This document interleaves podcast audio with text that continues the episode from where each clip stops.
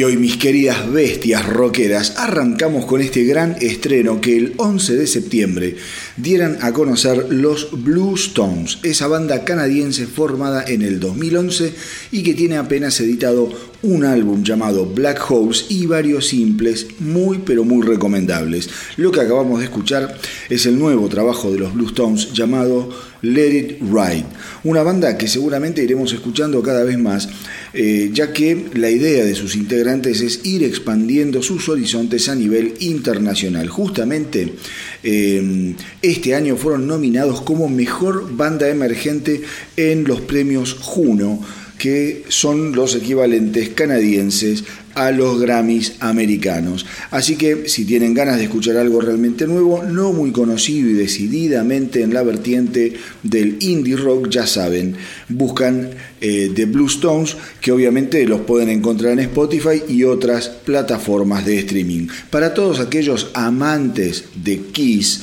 eh, entre los que sin lugar a dudas me incluyo, sepan que la cadena de televisión AXS, AXS ha dado luz verde a una nueva serie documental llamada Music's Greatest Mysteries que se caracterizará por echar luz sobre los enigmas más controvertidos de la historia de la música. La serie se encuentra en etapa de producción y se estima que comenzará a emitirse a finales de este año eh, y va a recorrer una gran variedad de eras y géneros que van a ir desde el hip hop, el rockabilly y el country hasta obviamente el grunge y el rock and roll.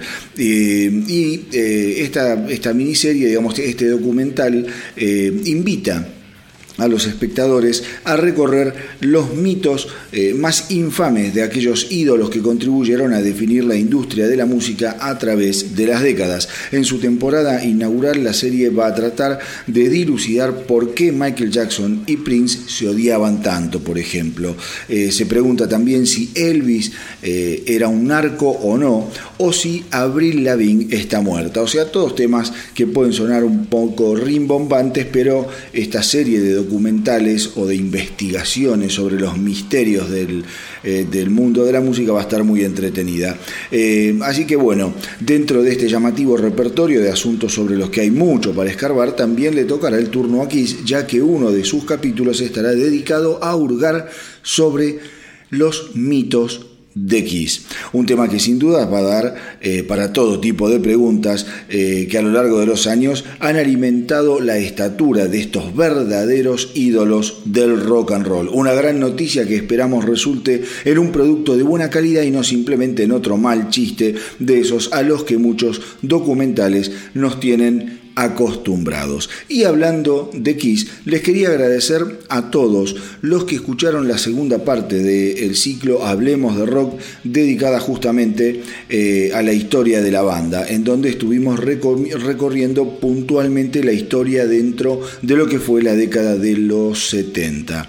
Eh, tuvimos muy, pero muy buenas repercusiones eh, y eso nos pone las pilas realmente para seguir adelante con este proyecto que salió un poco de casualidad, pero que está dando muy pero muy lindos eh, programas. Eh, justamente este lunes, o sea mañana 14 de septiembre a las 22 horas, vamos a estar festejando el décimo episodio de Hablemos de Rock que pueden ver y escuchar a través del Instagram Live eh, del astronauta del rock. Para aquellos que no lo saben, básicamente Hablemos de Rock es una charla semanal entre el profesor y amigo Marcelo Foliari y yo, el astronauta del rock, en la que tocamos diferentes tópicos referidos al mundillo de la música. Ya estuvimos hablando, como les contaba antes, sobre Kiss, también hicimos un episodio sobre las mujeres en el rock que quedó buenísimo, recorrimos las décadas del 80 y del 90 y también hablamos sobre guitarristas. O sea, todos temas bastante, pero bastante interesantes en los que ustedes pueden participar y siempre dar sus opiniones que son tenidas súper en cuenta porque, como siempre digo,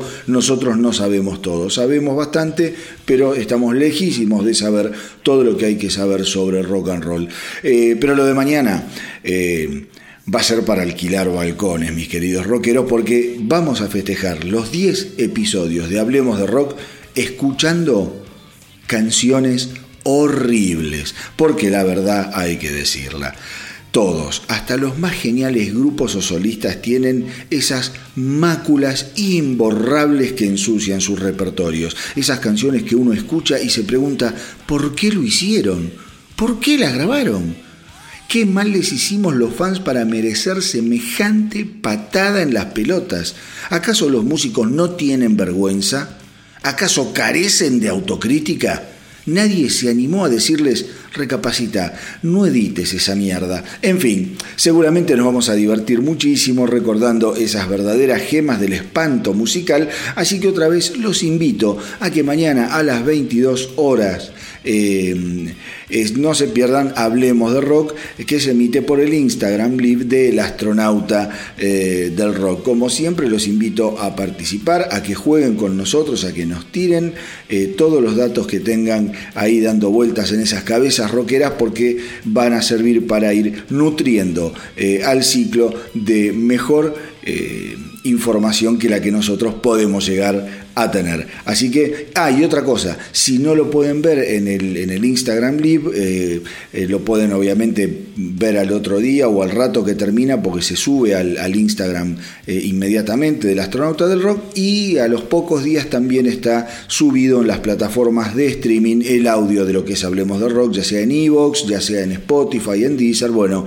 la misma lógica que esto que están escuchando, que este podcast que están escuchando. Así que ahora, si les parece, vamos a escuchar algo de esa gran banda que me apasiona, que se llama Kiss, cuando hizo ese unplug impecable y una canción del disco Revenge. Vamos con Kiss y la versión unplug de Domino.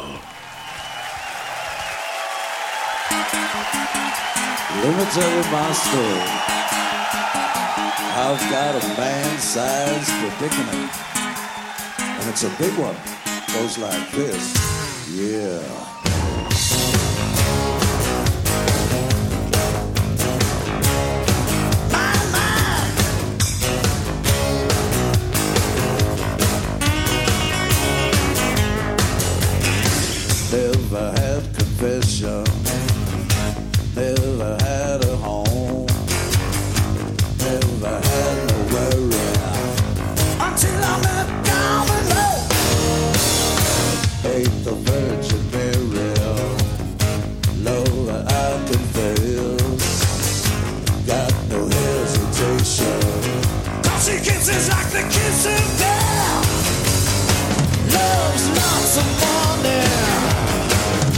She's a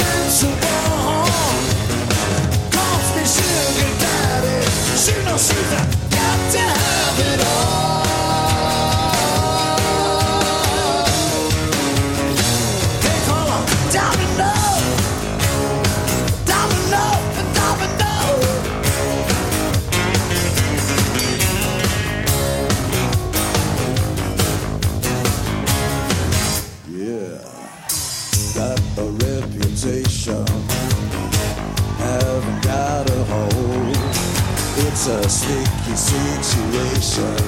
If she ain't old enough to know, loves to play with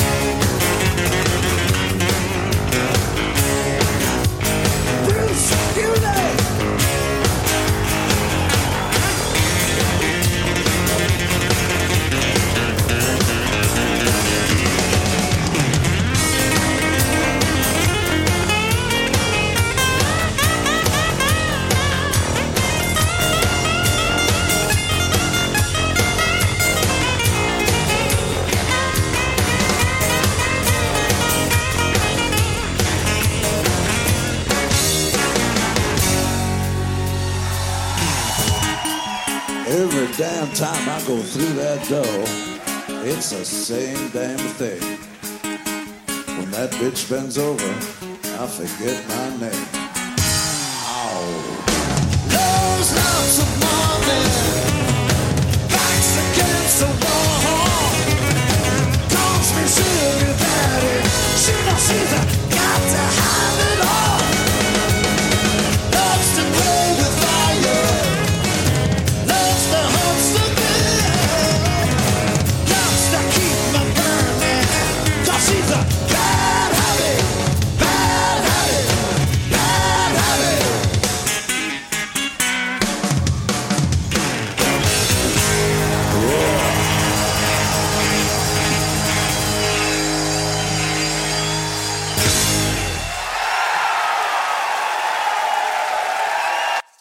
Y qué linda que es Domino. Cada vez que la escucho me gusta más y cada vez que la escucho me acuerdo de la primera vez que la escuché.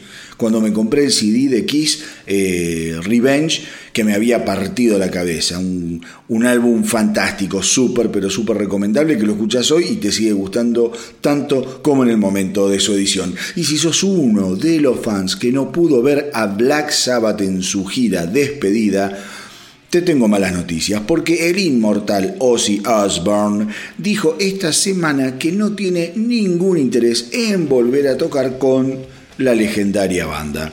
Es sabido que desde eh, que Sabbath diera su último show en la ciudad de Birmingham en febrero del 2017, ha habido innumerables especulaciones sobre la posibilidad de que la banda se reuniera otra vez para presentarse o bien en algún festival o en algún show realmente especial. Recordemos que la gira The End fue la última aventura sabatera eh, en la ruta, fundamentalmente por los problemas de salud de Tony Yomi, diagnosticado eh, con cáncer desde el año 2012. Semejante panorama médico obviamente le impedía estar dando vueltas por largos periodos de tiempo alrededor del mundo. Así que cuando eh, hace unos días le preguntaron a Ozzy sobre los comentarios de Yomi y sus deseos de volver a tocar con Sabbath en algún momento, el príncipe de las tinieblas dijo, no cuenten conmigo, ya se terminó. De lo único que me arrepiento, dijo Ozzy, eh, es de que Bill Ward no haya tocado con nosotros en el último show de Birmingham, nuestra ciudad natal.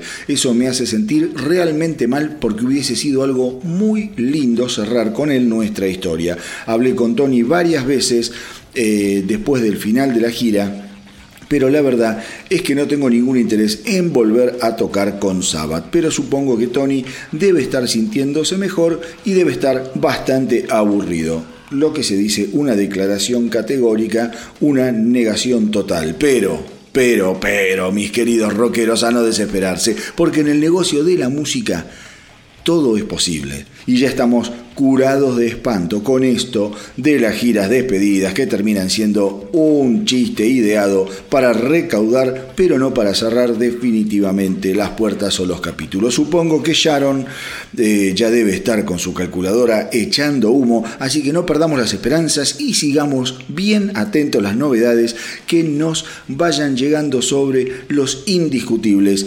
creadores del heavy metal.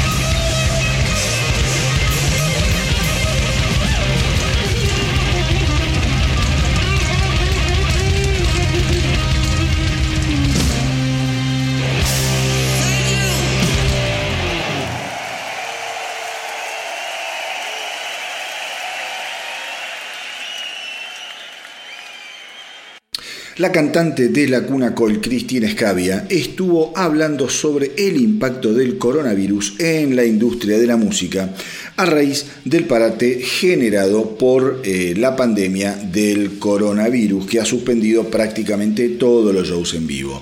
Eh, es algo enloquecedor, aseguró Scavia. La industria de la música ha cambiado totalmente porque todo se detuvo de golpe. No está sucediendo nada. Los conciertos son inviables dentro de la lógica del distanciamiento social y en nuestro caso debimos suspender dos giras completas como también tuvieron que hacer la mayoría de amigos y colegas. Y lo peor de todo es que no sabemos cuándo vamos a volver a la normalidad, porque eh, hay rubros en los que al menos la gente está empezando a trabajar, tomando ciertas precauciones, pero para los artistas esto es realmente difícil, como también es difícil para toda la gente que trabaja detrás de la escena. Cuando le preguntaron eh, qué cambiaría dentro de la industria de la música si ella tuviese la oportunidad de hacerlo, Escavia dijo que hay varias cosas que ella modificaría. Creo que la gente subestima el valor eh, y la importancia de la música. Escuchamos música todo el tiempo y estamos tan acostumbrados a hacerlo que lo damos como algo natural, algo que simplemente sucede.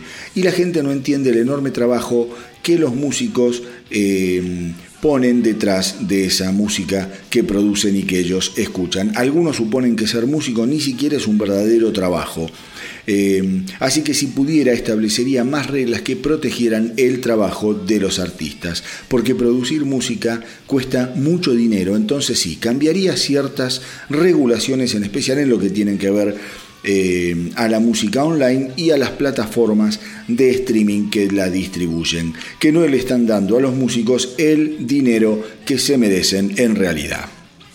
A ver, mis queridos rockeros, yo sé eh, que es un tema controvertido y no sé si será por la malaria desatada por la pandemia o por alguna otra razón, pero lo cierto es que últimamente ya son varios los músicos que han comenzado a mostrar los dientes frente eh, a los servicios de streaming por los pocos ingresos que reciben por parte de ellos. Si mal no recuerdo, les conté hace un tiempito que Mike Pornoy, batero o ex batero de Dream Theater, también estaba eh, a las puteadas con el CEO de Spotify, lo mismo que Sebastian Bach y un par más de músicos que habían salido a saltarle a la yugular eh, a Spotify por la poca guita que les representaba eh, tener las canciones en ese servicio de streaming.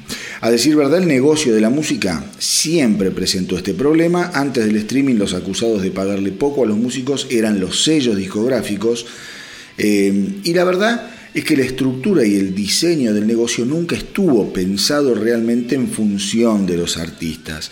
Más allá de que obviamente hubo, hay y habrá músicos a los que les va muy bien, no es el caso de la mayoría. Yo siempre digo que para dedicarte a la música tenés que tener esto muy en claro y que si lo tenés muy en claro, sabes que te va a costar muchísimo poder vivir bien al menos eh, de la música. Por eso hay que apoyar siempre a los artistas emergentes, a las bandas under, que hacen un esfuerzo gigantesco, titánico, porque si a tipos que están establecidos les cuesta un huevo grabar, producir, dar a conocer, imagínate lo que le puede costar eh, a nivel guita y a nivel esfuerzo a una banda o a un solista que recién está haciendo sus primeros palotes en esto del rock o de la música en general.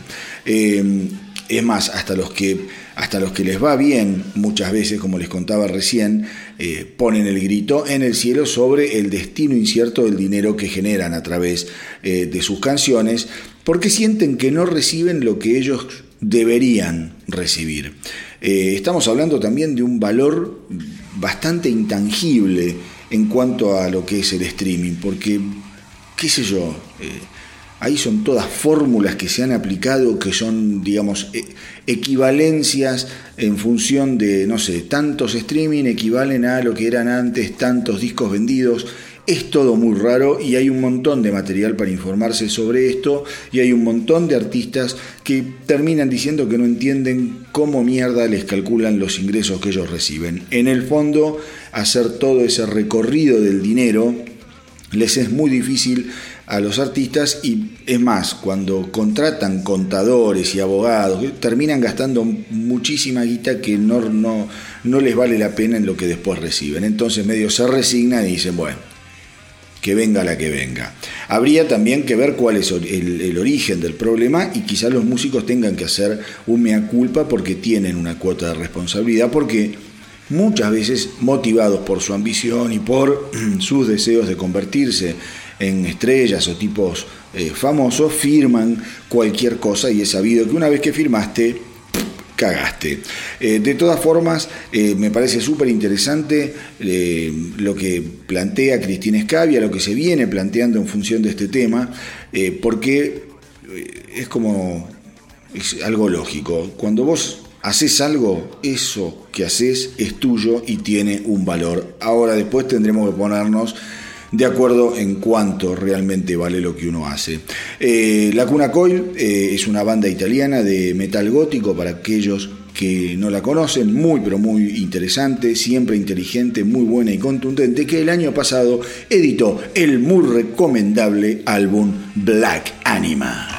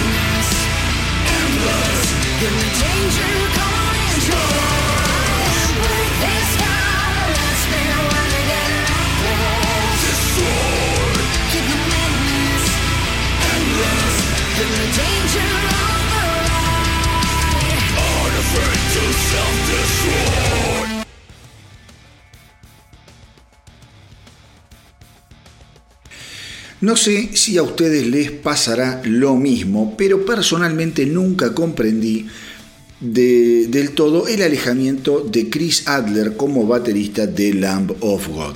Sé que el tipo se la pegó andando en moto y que aparentemente nunca terminó de recuperarse en forma total como para volver eh, a la banda y a las exigencias de tocar la batería en una de banda como Lamb of God. Pero la verdad es que con el correr del tiempo los miembros de Lamb of God cada vez que puede le pegan algún tiro por elevación, generalmente hablando loas de su nuevo baterista Art Cruz, cosa que en principio obviamente está bien. Pero me parece que detrás de todas estas declaraciones hay una segunda intención o tufillo a paso de facturas. Esta semana, eh, sin ir más lejos, fue el baterista de Lamb of God, John Campbell, eh, el que dijo que ha sido asombroso tener a Art Cruz en la banda.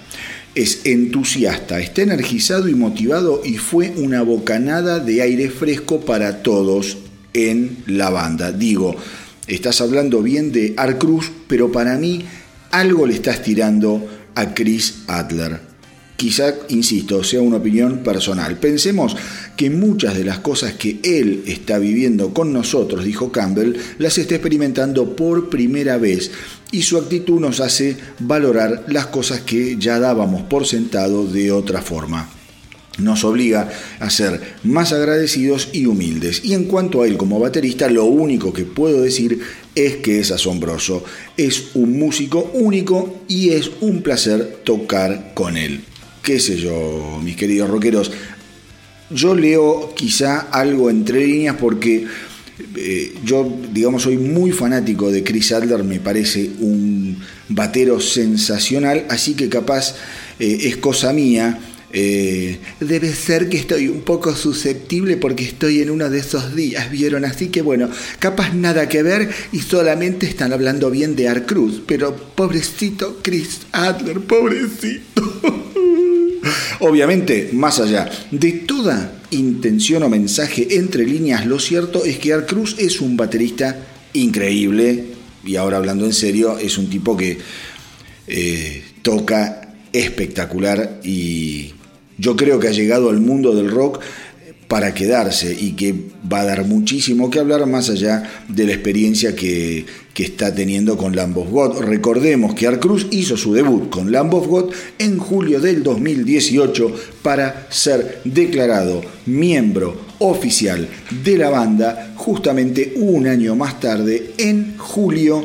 Eh, del 2019 y en este 2020 tuvo la oportunidad de registrar el primer trabajo junto a Lamb of God detrás de los tachos que fue eh, con el disco homónimo Lamb of God y del que ahora vamos a escuchar un tema espectacular. Vamos con Lamb of God y Art Cruz detrás de la batería y esta maravilla llamada Poison Dream.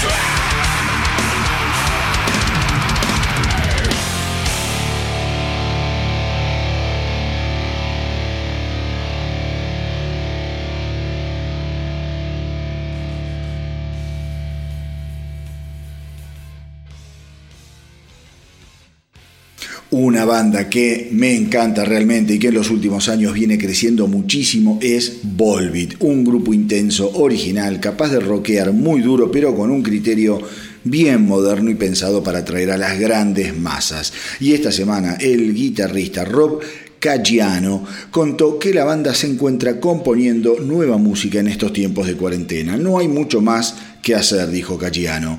Eh, y estamos con la creatividad a flor de piel. En mi caso, eh, en los dos últimos meses estuve componiendo y trabajando en nuevas ideas que pueden o no terminar formando parte del repertorio de Volbeat. Pero la verdad es que eh, ha sido muy, pero muy entretenido. Obviamente la pandemia del coronavirus es algo terrible que ya lleva demasiado tiempo entre nosotros, pero creo que en algún punto todos necesitábamos resetearnos. Estoy disfrutando mucho de mi familia y está bueno no estar viajando todo el tiempo. Los últimos 25 o 30 años fueron una locura yendo de un lado para el otro. Por otro lado, el cantante y guitarrista Michael Poulsen eh, también contó que tiene mucho material en carpeta y que se muere de ganas de comenzar a trabajarlo con el resto de la banda. Cuando le preguntaron cómo definiría el nuevo material en comparación con el último trabajo de Volbeat, el excelente repito, el excelente Rewind, Replay, Rebound, Pulsen dijo, sé muy bien eh, que lo que estoy escribiendo no es muy similar a lo último que hicimos. Habrá un nuevo disco de Volbeat que será distinto al último que hicimos, fundamentalmente porque ahora estoy componiendo en forma mucho más espontánea. Son canciones bien para el frente, pesadas y con muchísimos riffs de guitarra. Creo que será un gran álbum de rock como hace mucho tiempo tenía ganas de grabar. Mis queridos rockeros, si quieren ingresar al mundillo sonoro de Volbeat, les recomiendo que arranquen justamente por Rewind, Replay, eh, Rebound, editado en agosto del 2019 eh, y que entre otras maravillas contiene esta canción sin duda fabulosa. Vamos entonces con Volbeat y Cloud 9.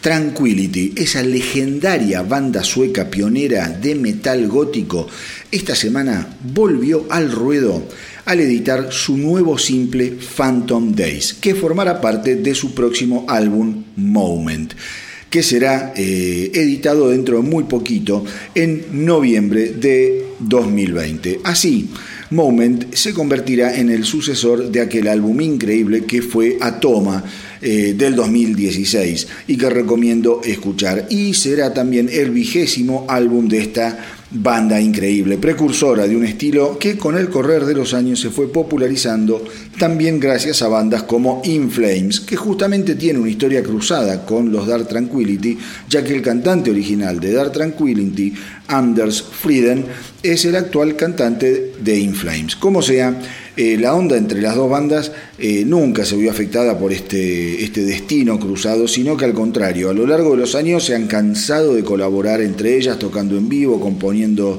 eh, unos para otros, qué sé yo, muy buena onda, será porque los dos son suecos, qué sé yo. pero bueno, acá lo importante es que Dark Tranquility ha comenzado a mostrar los dientes nuevamente después de cuatro larguísimos años sin grabar nada nuevo. Y la verdad es que la vara la pusieron muy alta con Atoma. Por favor, escúchenlo porque es un gran disco de metal gótico. Muy accesible además para los oídos. Eh, la vara quedó muy alta con Atoma, como les decía, que fue un álbum inspiradísimo, repleto de temas fabulosos, fuertes y con una carga melódica realmente sorprendente. Eh, hay que escuchar temas como eh, el mismo Atoma que le da nombre al disco o Forward Momentum para comprender que el desafío que van a tener con el nuevo álbum Moment será complicadísimo. Eh, por ahora han dado a conocer, como les dije, el tema Phantom Days, perdón, que suena muy pero muy bien y deja abierta eh, una puerta esperanzadora para lo que vamos a conocer dentro de un par de meses.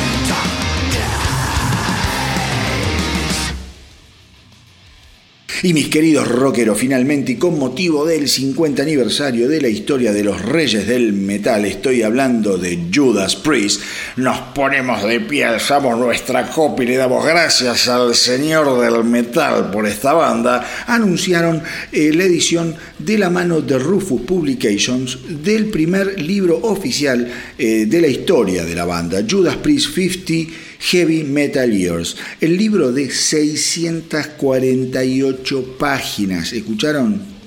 648 páginas. Será una crónica gigantesca del eh, camino recorrido por Judas Priest, repleto de fotos inéditas y que explora los pormenores eh, de la banda, tanto arriba como abajo del escenario.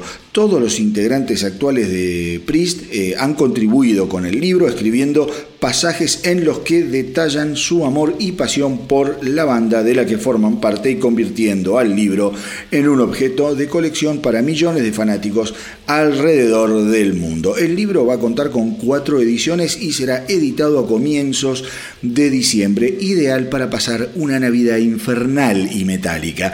Para aquellos que quieran garantizarse una copia del libro, sepan que ya pueden preordenarlo a través de la página web de Rufus Publications. Se meten ahí, lo ordenan y Papá Noel les trae el regalo. Así que eh, si lo quieren regalar para Navidad o si quieren sorprender a algún amigo, algún sobrinito, familiar, hermano, tío, padre, abuelo, metalero, no tienen más que ingresar a la página que les dije recién de Rufus Publications y lo pueden preordenar. Y no se olviden, por favor, que dentro de nada, o sea, el 29 de septiembre, se va a estar editando además el libro Confess que es eh, la autobiografía de ese ser hermoso llamado nada más y nada menos que Rob Halford.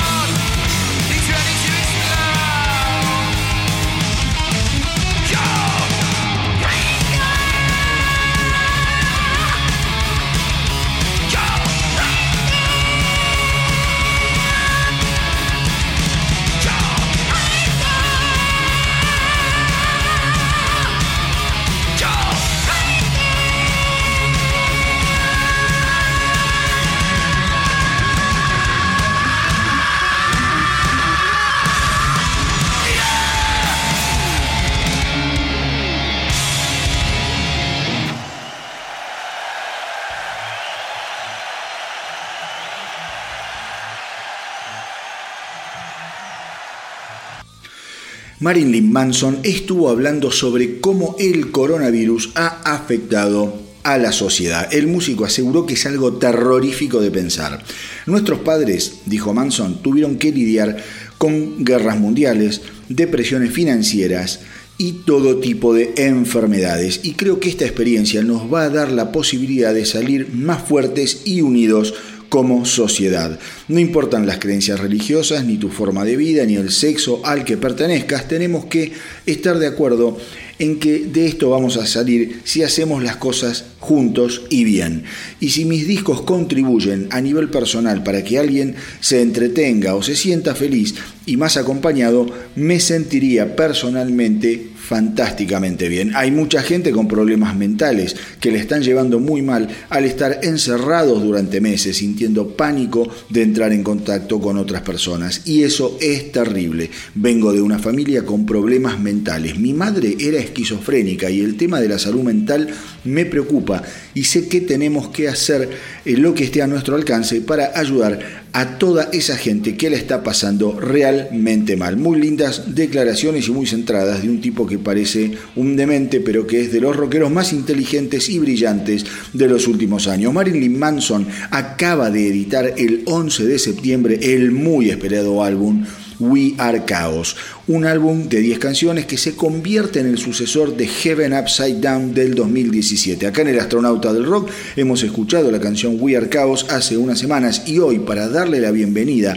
a la edición finalmente del álbum vamos a escuchar este tema que bien podría pertenecer, y fíjense si me equivoco o no, eh, a un álbum de Alice Cooper, pero no. Esto es lo nuevo de Marilyn Manson y se llama paint you with my love.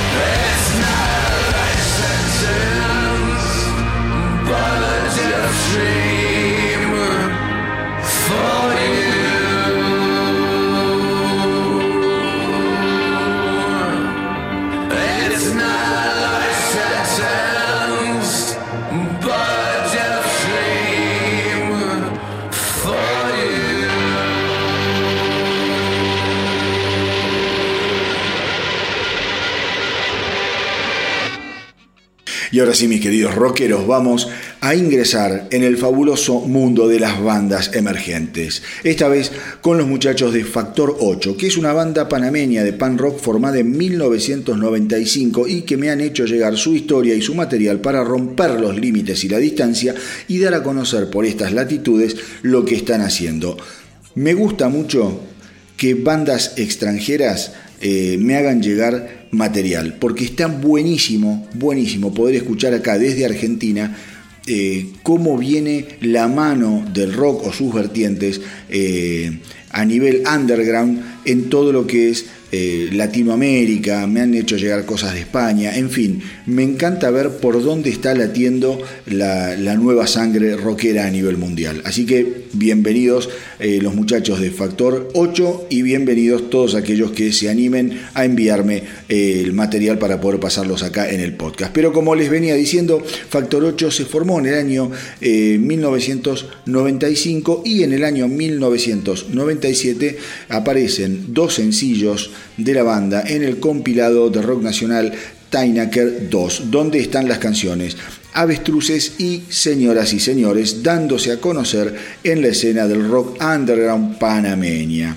Eh, cuentan con dos discos eh, que se llaman Y todo sigue igual, lanzado en el año 2000, y el segundo disco llamado Agenda, lanzado en el año 2006, en el cual eh, del cual digamos hay cinco videos de las canciones Suerte, Cabanga, por nuestros eh, propios hermanos, Agenda y El Hongo de Fuego.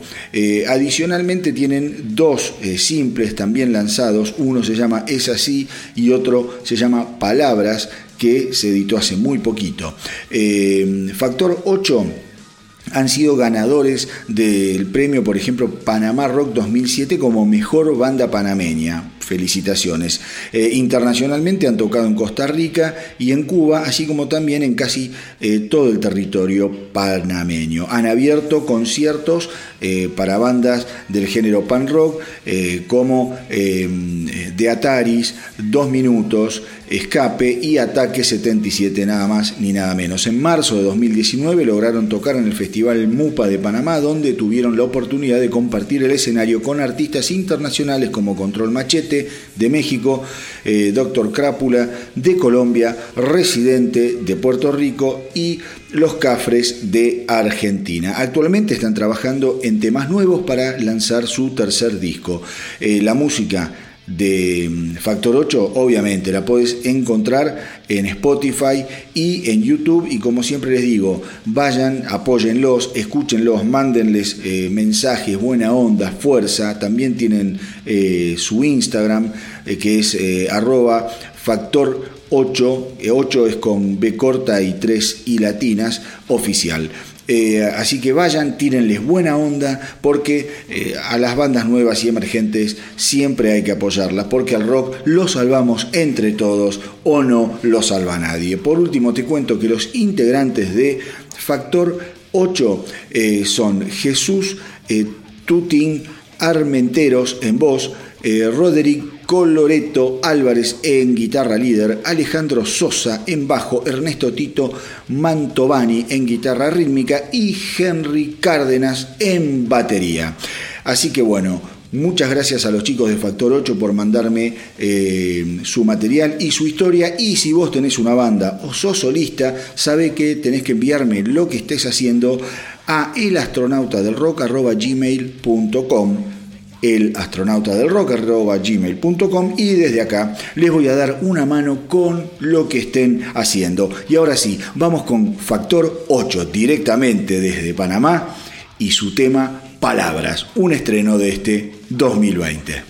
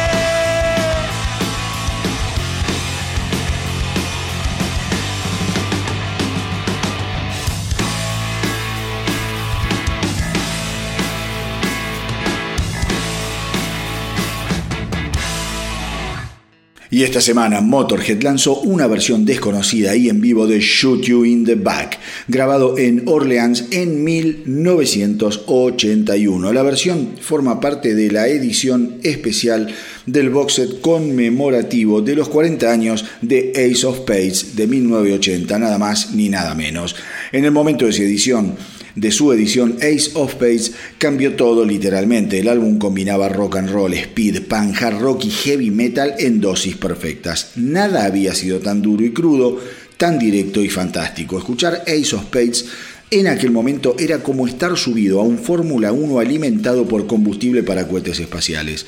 El volumen era atronador, la distorsión lacerante y la voz de Lenny quebraba los límites de todo lo que se había escuchado hasta ese momento. Así que para aquellos amantes de Motorhead, sepan que el 30 de octubre, anoten, 30 de octubre van a poder escuchar la edición especial de Ace of Spades, que además de traer el álbum original, contendrá dos álbumes en vivo, versiones instrumentales inéditas, muchísimos lados B y outtakes de una banda de rock en estado absolutamente puro y en estado de gracia. Ace of Spades fue el cuarto álbum de Motorhead y definiría en forma absoluta la carrera y el destino de la banda y daría comienzo al reinado de Lemmy como uno de los iconos más perdurables en la escena rockera.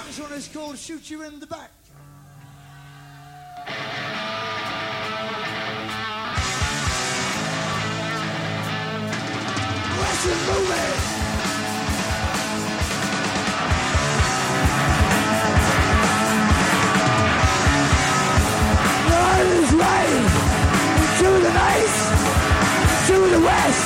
The sea is runs at best. They're all fools. To live by the rules. The rider wearing black. No one's gonna shoot you in the back.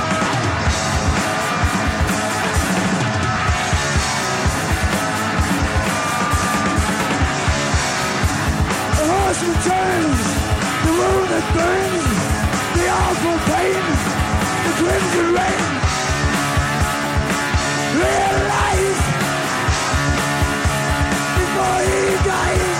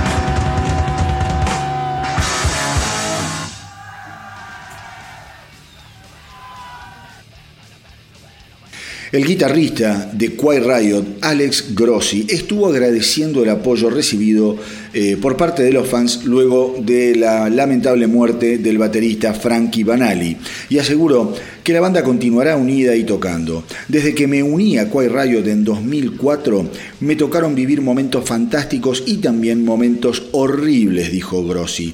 Eh, pero siempre estuvo claro que había que mirar el futuro y seguir adelante. Todavía me siento devastado por la pérdida de una de las personas más importantes en mi vida, pero me da tranquilidad saber que el legado de Frankie Banali está en excelentes manos y va a continuar como él hubiese deseado. Quay Riot no se irá a ningún lado porque ese no es el espíritu que movilizó a Kevin Dubrow, Randy Rose o Frankie Banali.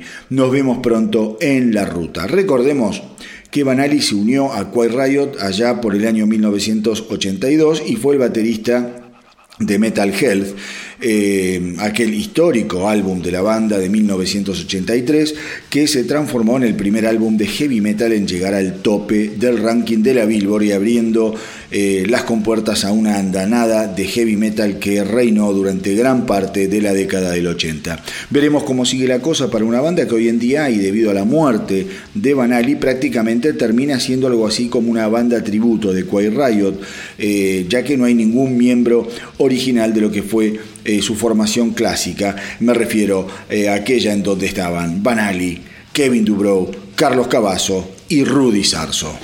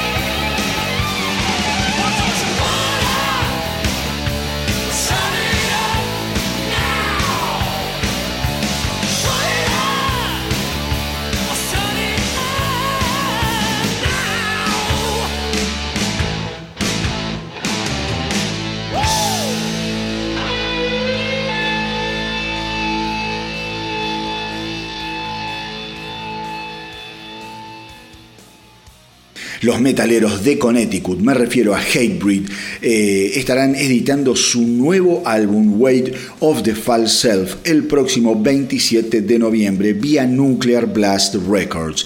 Y esta semana la banda ha dado a conocer justamente el simple que le da nombre al disco. El cantante Jamie Justa dijo que cuando se pone a componer siempre trata de inspirarse en el momento que él como ser humano está atravesando. Creo que mi realidad está construida en base a dos fuerzas que conviven dentro mío, dijo Yasta. Por un lado, el ángel que me da firmeza, sabiduría y razón, y por el otro, el demonio que baila enojado, repleto de pasión y deseos oscuros.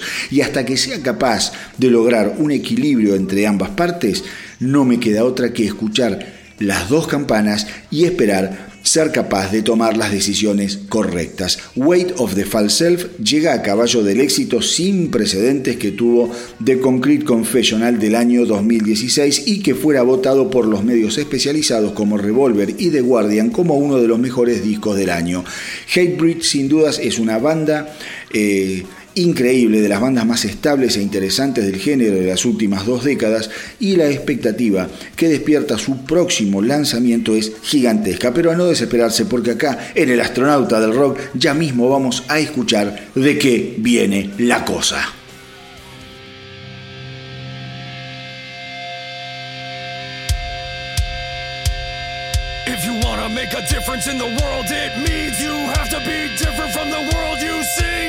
Yourself from burdens that you know exist. Don't carry the curse of the fatalist. If you wanna make a difference in the world, it means you have to be different from the world you see. Free yourself from burdens that you know exist. Don't carry the curse of the fatalist. If you wanna make a difference in the world, it means you have to be different from the world you see. Free yourself from burdens that you know exist. Don't carry the curse of the fatalist. If you wanna make a difference in the world, it means you have to be different from the world you see. No victim mindset. Raise your standard. Your true self calls and you must answer. Lift the weight of the full self crushing you. Lift yourself up from malevolence. Lift the curse of the fatalist haunting you. Lift yourself Lift the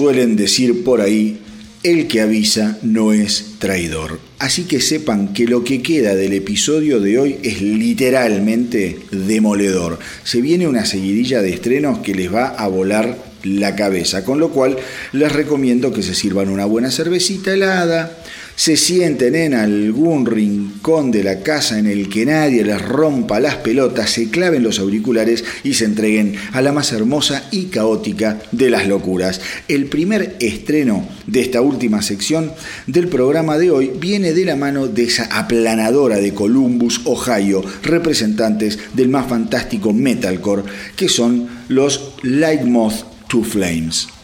Eh, que esta semana estrenaron el nuevo simple eh, Year eh, of the Moth, que es, lo pusieron con una sigla, eh, que sería Y-O-T-M, Year of the Moth, y que formará parte del próximo y quinto álbum de la banda, No Eternity in Gold, que será editado el 30 de octubre. El disco contendrá 11 temas nuevos con temáticas muy personales que llevarán a los fans a través de un sinfín de emociones y reflexiones sobre el estado de las sociedades en la actualidad. Una banda incansable que en la última década eh, se ha roto el lomo y se ha eh, caracterizado por incendiar los escenarios más importantes del circuito del metal. Así que ajustense bien los cinturones y vamos entonces con lo nuevo de Light Moth to Flame, Year of the Moth.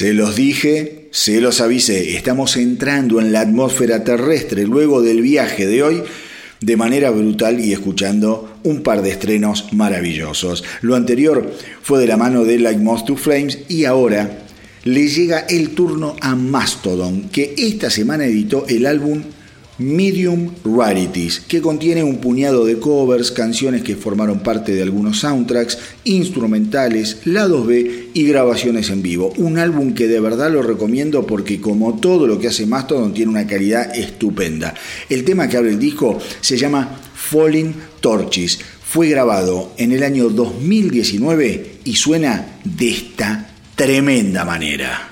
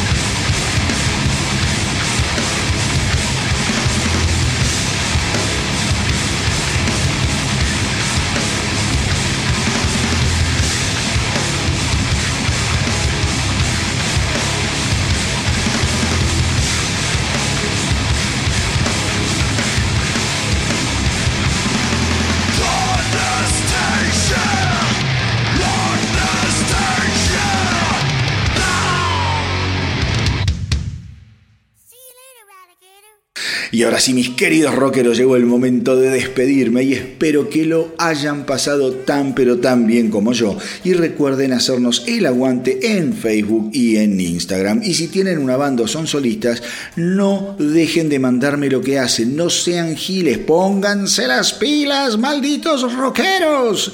Eh, me tienen que mandar todo a elastronautadelrock.gmail.com. Insisto, mándenme material, ustedes ven que yo permanentemente estoy dándole manija a las bandas nuevas y tengan en cuenta que no solo salen en el podcast que se emite eh, por Evox, Deezer, Spotify, iTunes, en fin, por un montón de plataformas de streaming, sino que además eh, yo los estoy difundiendo en Instagram, los estoy difundiendo en Facebook, dos plataformas que están andando muy pero muy bien, en las que día a día cada vez se suma por suerte, más gente interesada en estar al tanto de lo que pasa en el universo rockero. Así que si tenés banda, sos solista, te lo repito, media pila, me mandás eh, material, me mandás tu historia. Eso es importante, chicos, mándenme una gacetilla, cuéntenme de qué va la cosa, porque muchas bandas me mandan solamente la canción. Y yo la canción sola no la paso porque es un embole, la gente tiene que saber de dónde vienen, qué carajo hacen, qué los motiva, están tocando, grabaron, quiénes son, lo básico, lo básico. Entonces me lo mandan a elastronautadelrock.gmail.com y desde acá, como siempre, les voy a dar una mano eh, para difundir lo que estén haciendo. Pero antes de despedirnos hasta el próximo episodio de El Astronauta del Rock, como siempre les tengo una yapita de último momento y esta vez se trata de una yapa conmemorativa, ya que este año se cumplen 20 increíbles años desde la edición de lo que fuera el álbum final de Pantera, Reinventing the Steel.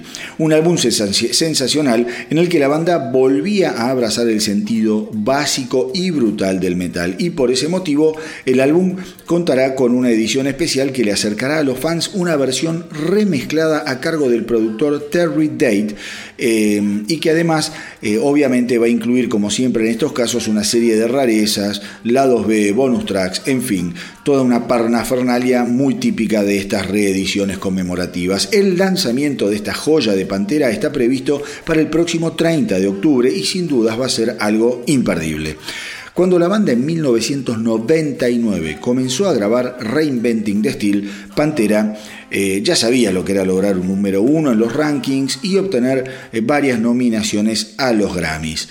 El álbum alcanzó la certificación de disco de oro y recibiría críticas excelentes por parte de los fans y de los medios especializados eh, al punto tal que la separación de la banda cayó como una verdadera y sorpresiva bomba atómica eh, dentro de lo que fue el ambiente del rock. Un disco maravilloso. Así que hoy, mis queridos rockeros, nos vamos a ir escuchando el primer adelanto de lo que será la edición conmemorativa por los 20 pirulos de Reinventing the Steel, que es la nueva mezcla de Revolution Is My Name a cargo del productor Terry Day y que es una cosa de locos. Y como siempre les digo, hagan correr la voz para que nuestra tripulación no pare de crecer. Espero que les haya gustado el episodio de hoy. A mí me encantó, me encantó hacerlo y compartirlo con ustedes como siempre. Gracias por estar ahí, gracias por apoyar la propuesta y por los mensajes que no paran de llegar. Cuídense mucho. Hasta la semanita que viene. Y que viva el rock.